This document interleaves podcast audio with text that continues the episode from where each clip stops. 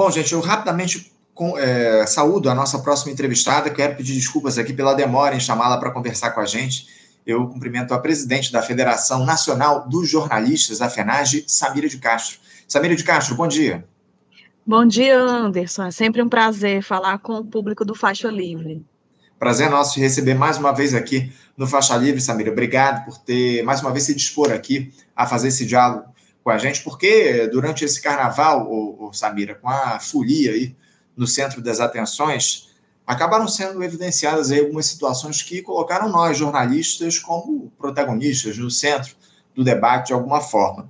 Eu me refiro especialmente às críticas que foram feitas, Samira, à cobertura de alguns veículos de imprensa à festa, em especial a Rede Globo, que transmitiu a. que fez a transmissão do desfile das escolas de samba aqui do Rio de Janeiro, escolas de samba do Grupo Especial.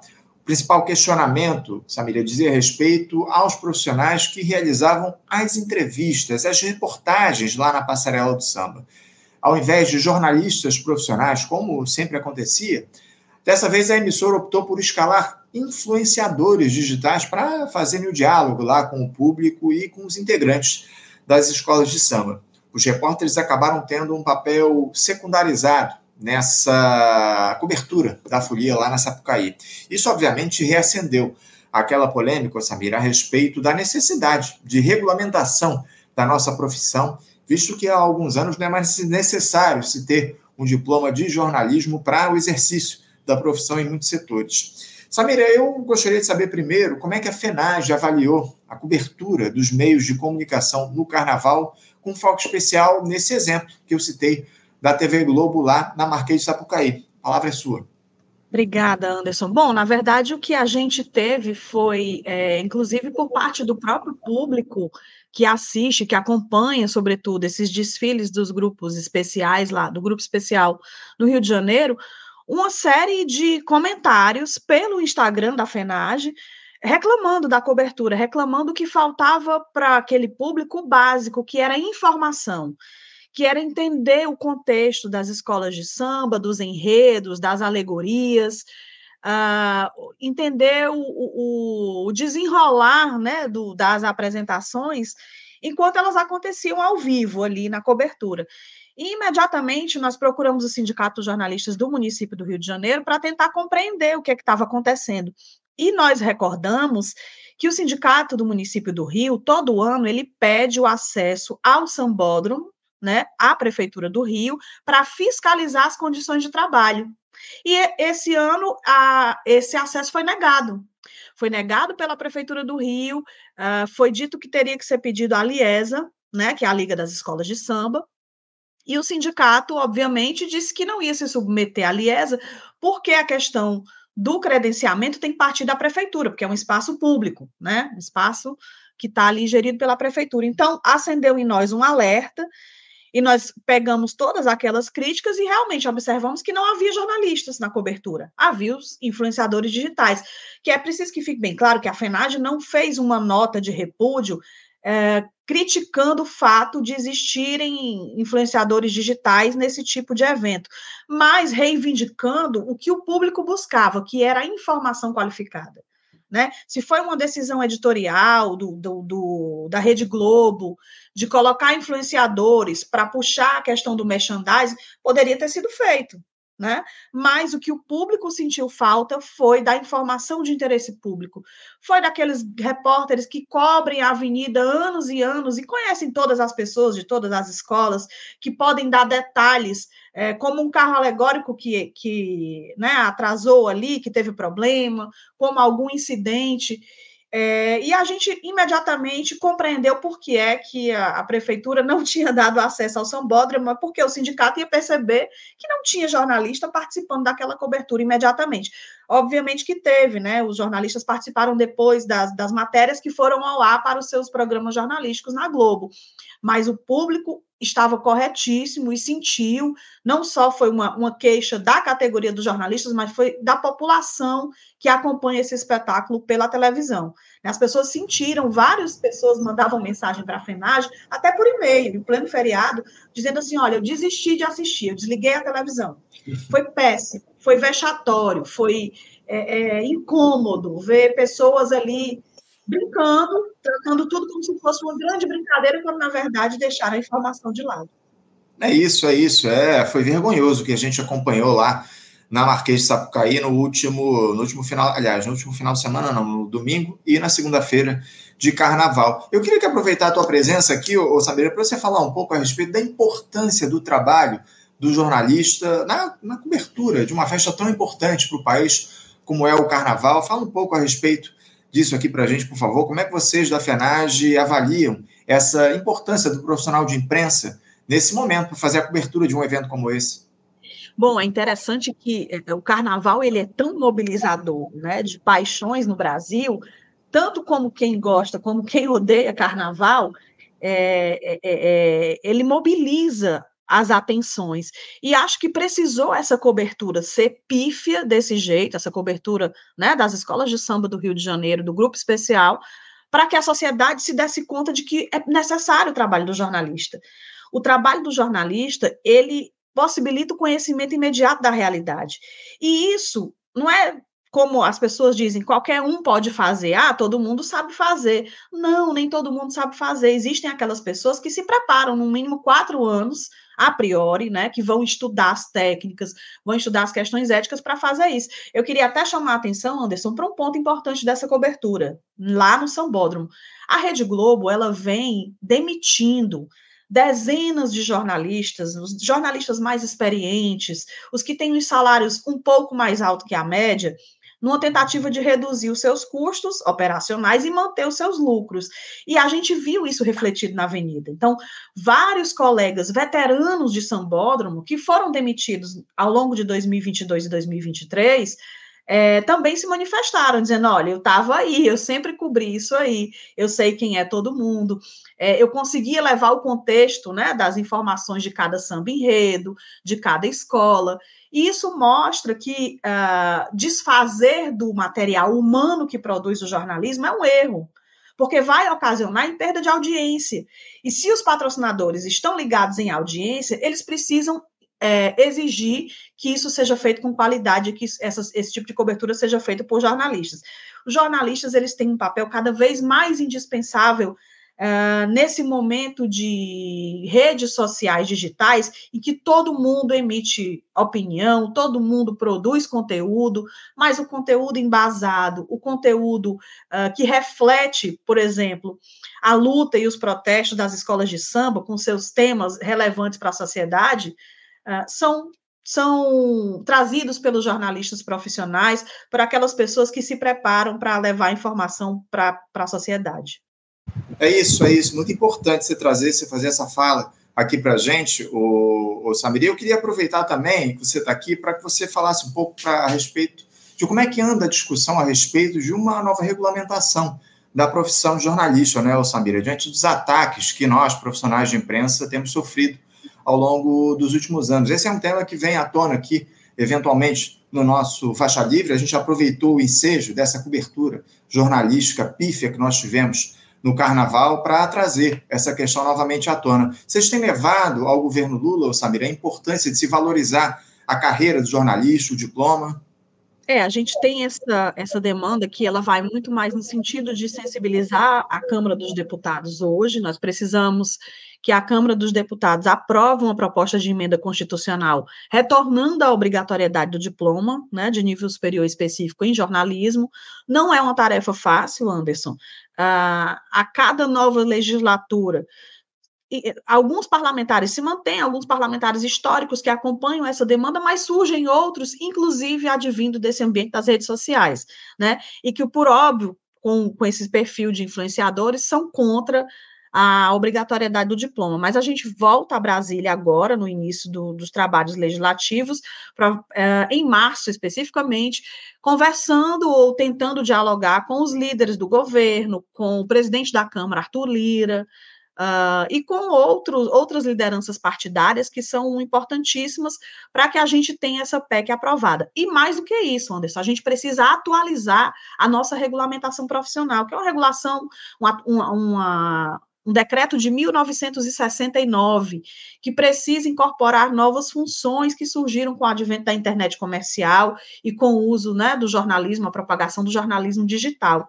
Então, tudo isso está no radar da FENAGE.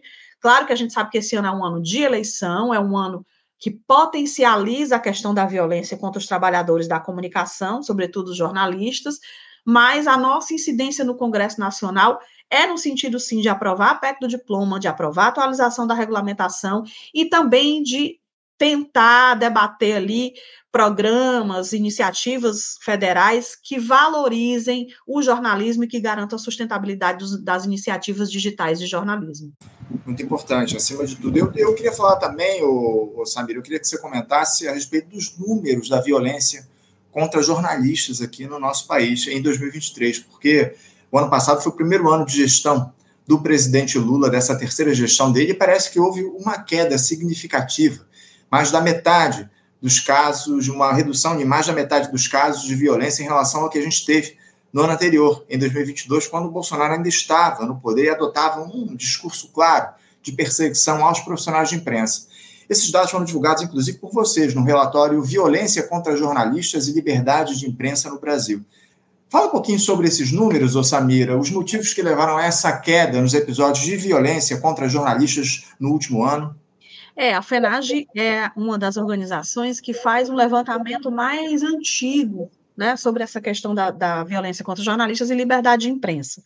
E, assim, desde o finalzinho de 2022, ah, nos últimos quatro meses daquele ano, ano eleitoral, quando Bolsonaro se manteve silente, a gente já teve uma redução do número de casos de violência contra jornalistas. Essa redução ela se confirma no ano de 2023, eh, já com a mudança de governo e com o fim do que a gente chama de institucionalização da violência. A gente precisa lembrar que nos últimos quatro anos em que foi presidente, Bolsonaro foi o principal agressor da categoria. E ao agredir publicamente jornalistas e veículos de comunicação, ele dava uma autorização tácita para os seus seguidores, os seus apoiadores, para agredirem também. Né? Claro que a gente ainda tem um ambiente muito tensionado. Nós tivemos em 2023 181 casos de violência contra jornalistas registrados pela FENAGE. Uh, como você muito bem lembrou, foi quase 52% aí de redução, 195 casos a menos, né? Mas ainda é um ambiente muito tensionado, e esses 181 casos que nós registramos, curiosamente, nos leva ao mesmo patamar de violência de 2013 ano das jornadas de junho, ano das manifestações massivas, em que explode uma violência contra a categoria, sobretudo a partir das forças policiais e dos manifestantes durante aquelas manifestações de rua. Né? Então, houve uma virada de chave, sim. Uh, Bolsonaro, que havia inaugurado a categoria descredibilização da imprensa, ao sair do poder, essa categoria de violência se reduz drasticamente, né? cai drasticamente. Né? O que é descredibilizar a imprensa? É proferir um, um discurso estigmatizante contra os profissionais da mídia e contra os veículos de comunicação, né? São ataques generalizados, tipo mídia lixo, a imprensa mente, né? Mandar o jornalista calar a boca. Uh, tudo isso ele fazia diuturnamente, né? Uh, então essa categoria cai e cai também a censura. Né? A censura, ela também foi institucionalizada pelo governo Bolsonaro, porque ela acontecia dentro da empresa Brasil de Comunicação, uma empresa pública, né, que deveria uh, levar informação de interesse público para a sociedade, mas cujos seus profissionais, durante os quatro anos de Bolsonaro, eram mantidos ali sob censura de temas, censura de entrevistados, de nomes, de, de assuntos, né? Então, tudo isso era contabilizado no nosso relatório e são duas categorias que caíram bastante. Agora, Anderson, eu quero chamar a atenção uh, para nós da FENAGE, é importante a gente ressaltar que cresceram as ações judiciais tentando cercear o, o trabalho jornalístico, sabe? Esse é um tema que tem levado a gente a discutir bastante, Uh, a gente precisa de uma lei anti-SLAP, uma lei uh, que tente evitar o uso abusivo do judiciário para tentar silenciar o trabalho jornalístico. O seu entrevistado anterior, ele citou muito bem o caso do Julian Assange, que é um caso internacional, e que pode resultar numa grande censura ao trabalho jornalístico no mundo inteiro. Não só do próprio Assange, porque não é uma questão individual. Né? Se a gente levar em consideração que o governo norte-americano quer que ele seja extraditado Uh, para censurar o trabalho que ele fez né, das, da, das guerras dos, dos, Estados Unidos, isso pode abrir um precedente internacional seríssimo. E aí isso encontra no Brasil uh, um ambiente já muito difícil por conta dessas ações judiciais. De políticos, de empresários, de pessoas que não querem que a informação jornalística venha ao público. Eu ia tratar justamente desse tema, aproveitando que você trouxe aqui para a gente, Samira, porque amanhã, dia 20 de fevereiro, nós teremos aí atos por todo mundo em apoio ao jornalista Julian Assange, ele que está sofrendo um processo de perseguição. Amanhã nós teremos aí, inclusive, lá na, lá na Justiça de Londres, ela vai examinar um novo recurso da defesa do Julian Assange contra a extradição dele para os Estados Unidos. Teremos atos aqui no Brasil, no Rio de Janeiro, em São Paulo, em diversas cidades aqui do nosso país, em apoio ao Julian Assange. Eu queria que você falasse como é que a FENAGE tem observado essa mobilização aqui no Brasil em favor do jornalista que teve envolvido lá naquele caso do Wikileaks, enfim, na divulgação de documentos sigilosos do, do, dos Estados Unidos. Enfim, fala um pouco a respeito de como é que a FENAGE avalia essa, essas mobilizações no país e se vocês vão participar de alguma forma desses atos, Samira. É, de fato, o que a gente queria era que a categoria dos jornalistas se apropriasse mais desse tema para defender o Assange como ele merece ser defendido.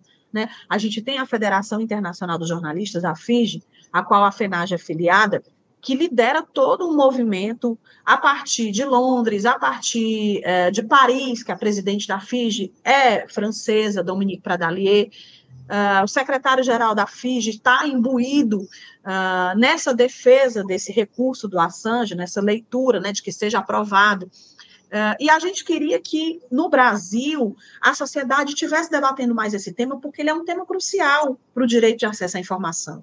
Né? Imagina você ter um jornalista que possibilitou o acesso à informação de relevante interesse público sobre a atuação do principal, da principal economia mundial, né, dos Estados Unidos, principal potência global, com seus ataques, com suas guerras, né, motivadas por interesses escusos, e ser preso porque fez isso, né, e ter que ser extraditado e ser condenado a mais de 100 anos de prisão, né, isso é muito grave.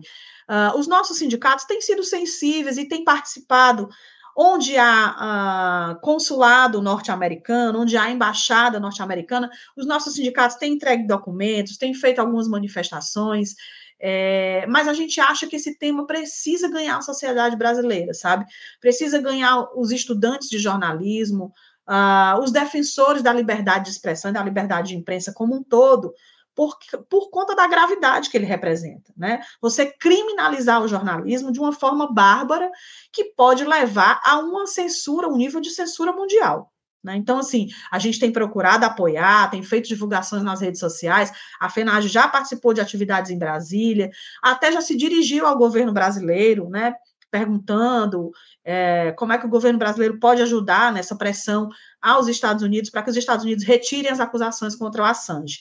É claro que a diplomacia brasileira é sempre um campo muito fechado, né? É um campo muito reservado e os interlocutores são muito discretos. Mas o próprio presidente Lula já se manifestou, né, favorável à, à anulação aí da condenação do Assange contra a extradição do jornalista Julian Assange, e acho que nosso, o nosso papel é pressionar sempre, né? É estar tá sempre colocando esse tema em evidência para que esse último recurso efetivamente se reverta em favor do Julian Assange.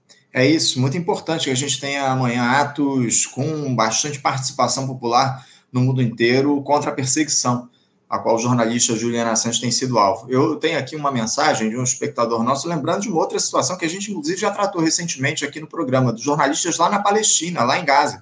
Já são 126 jornalistas assassinados pelos sionistas. Estão silenciando os palestinos e escondendo o massacre. Esse é outro drama que os jornalistas sofrem no mundo, né, o, o Samira? Essa perseguição, essa, esse morticínio que está sendo promovido lá em Gaza e o ataque ao trabalho dos profissionais de imprensa por lá, né? Exato, é um ataque deliberado, é um ataque que tem o objetivo de fazer, sobretudo, com que o Ocidente não compreenda né, esse, esse morticínio que está acontecendo em Gaza, é muito sério. Inclusive, a FIGE denunciou que 68% dos jornalistas que foram assassinados em 2023 estavam em Gaza, estavam reportando o conflito de Gaza. Né? Isso é, é, é um massacre deliberado dos trabalhadores da imprensa e também da população palestina, por óbvio, né, como a gente tem acompanhado de uma forma muito apreensiva, e que, infelizmente, Anderson, a, a, nossa mídia empresarial, né, que a gente chama de mídia tradicional, hegemônica, não cobre da forma como deveria cobrir. Né? O Ministério Público, aliás, o Conselho Nacional dos Direitos Humanos emitiu uma uma recomendação de cobertura para os veículos brasileiros, para que, por exemplo, parem de falar de guerra entre Israel e o Hamas, porque não é uma guerra entre Israel e o Hamas né? É, na verdade, está acontecendo um conflito que está dizimando o povo palestino e está dizimando os jornalistas palestinos ou que reportam a partir da faixa de Gaza. Então, tudo isso a gente tem denunciado. O Sindicato dos Jornalistas de São Paulo ele lançou um dossiê Gaza, né, que mostra uh, diariamente como é que estão a, a, os bombardeios, as populações atingidas e também a imprensa. E o nosso trabalho enquanto federação é dar visibilidade a tudo isso, para que a gente também é, possa, de certa forma, pressionar as autoridades por um cessar-fogo. Né? Necessário imediato cessar-fogo daquela região e um resguardo ao trabalho das, das jornalistas. Inclusive, esse ano, em primeira mão aqui para você, o tema do 8 de março da Federação Internacional dos Jornalistas vai ser como as jornalistas palestinas têm sofrido ao reportar de Gaza. Veja, as mulheres que já sofrem num contexto de discriminação, de gênero, de violência de gênero, imagina você reportar sendo mulher a partir de Gaza. Tem, tem relatos de mulheres que perderam a família em bombardeios, né, perderam companheiros, filhos, pais, uh, e ainda assim estão fazendo o seu trabalho, tentando mostrar à humanidade o que acontece naquela região. Samira de Castro, eu quero agradecer demais a tua presença aqui conosco no Faixa Livre, tratando de uma série de temas importantes para o jornalismo aqui no nosso país. É fundamental a gente fazer esse diálogo a respeito da valorização do trabalho do profissional de imprensa, enfim, a defesa, acima de tudo, da, dos jornalistas, algo que nos últimos anos acabou sendo deixado de lado, muito pelo contrário, nós tivemos uma gestão que perseguiu enormemente os jornalistas, incentivou os ataques aos profissionais de imprensa e a gente espera que durante esse governo Lula haja uma valorização dos profissionais da imprensa aqui no nosso país, dos jornalistas. Muito obrigado, Samira, pela tua participação e continuamos no diálogo aqui contigo, no nosso programa com vocês da FENAGE. É sempre importante essa interlocução com vocês, tá bom? Obrigada, Anderson. Eu que agradeço o espaço e sempre o, o produtivo diálogo que a gente tem aqui no seu programa. Obrigada. Obrigado, Samira. Um abraço para você. Até a próxima. Conversamos aqui com Samira de Castro. Samira de Castro, que é presidente da Federação Nacional dos Jornalistas, a FENAGE, falando sobre essa cobertura da imprensa em relação ao carnaval desse ano, a ausência de profissionais do jornalismo dessa cobertura, enfim, falou também sobre essa mobilização que haverá aí no dia de amanhã em todo o país pela soltura, né, pela liberdade do jornalista Juliana Assange, que vem sendo perseguido ao longo dos últimos anos pelo, pelos Estados Unidos, enfim, está preso lá em Londres e com um processo de extradição para ser analisado lá pela Justiça da Inglaterra, do Reino Unido, enfim, vamos continuar. E falou também agora sobre, sobre a, o cenário de violência de, contra os jornalistas que há em todo o mundo, aliás, em todo o país, ao longo desses últimos tempos, algo que foi potencializado durante a gestão do Jair Bolsonaro. Bom, gente, vamos encerrando aqui a transmissão de hoje do nosso Facharismo. Eu agradeço demais a audiência de todos vocês. Muito obrigado pela participação de todos. Lembrando que amanhã, a partir das 8 da manhã, estaremos de volta para mais uma edição do nosso programa. Não esqueçam de compartilhar, curtir, comentar aqui na nossa live. Essa interação de vocês é sempre importante para o Faixa Livre chegar a mais pessoas. Muito obrigado a todos pela presença, pela participação. Desejo a todos uma ótima segunda-feira. Um abraço e amanhã, a partir das 8 horas, estaremos de volta com mais uma edição do nosso programa. Um abraço a todos e até amanhã. Você, ouvinte do Faixa Livre, pode ajudar a mantê-lo no ar. Faça sua contribuição diretamente na conta do Banco Itaú, agência 6157, conta corrente 99360, dígito 8. Esta conta encontra-se em nome do Sindicato dos Professores do Município do Rio de Janeiro e Região, o Simpro Rio uma das nossas entidades patrocinadoras, mas seus recursos são destinados exclusivamente para o financiamento do nosso programa. Você pode fazer sua doação de qualquer valor, utilizando também a nossa chave Pix, que é ouvinte@programafaixalivre.com.br. Sua contribuição é fundamental para a manutenção desta trincheira progressista no ar.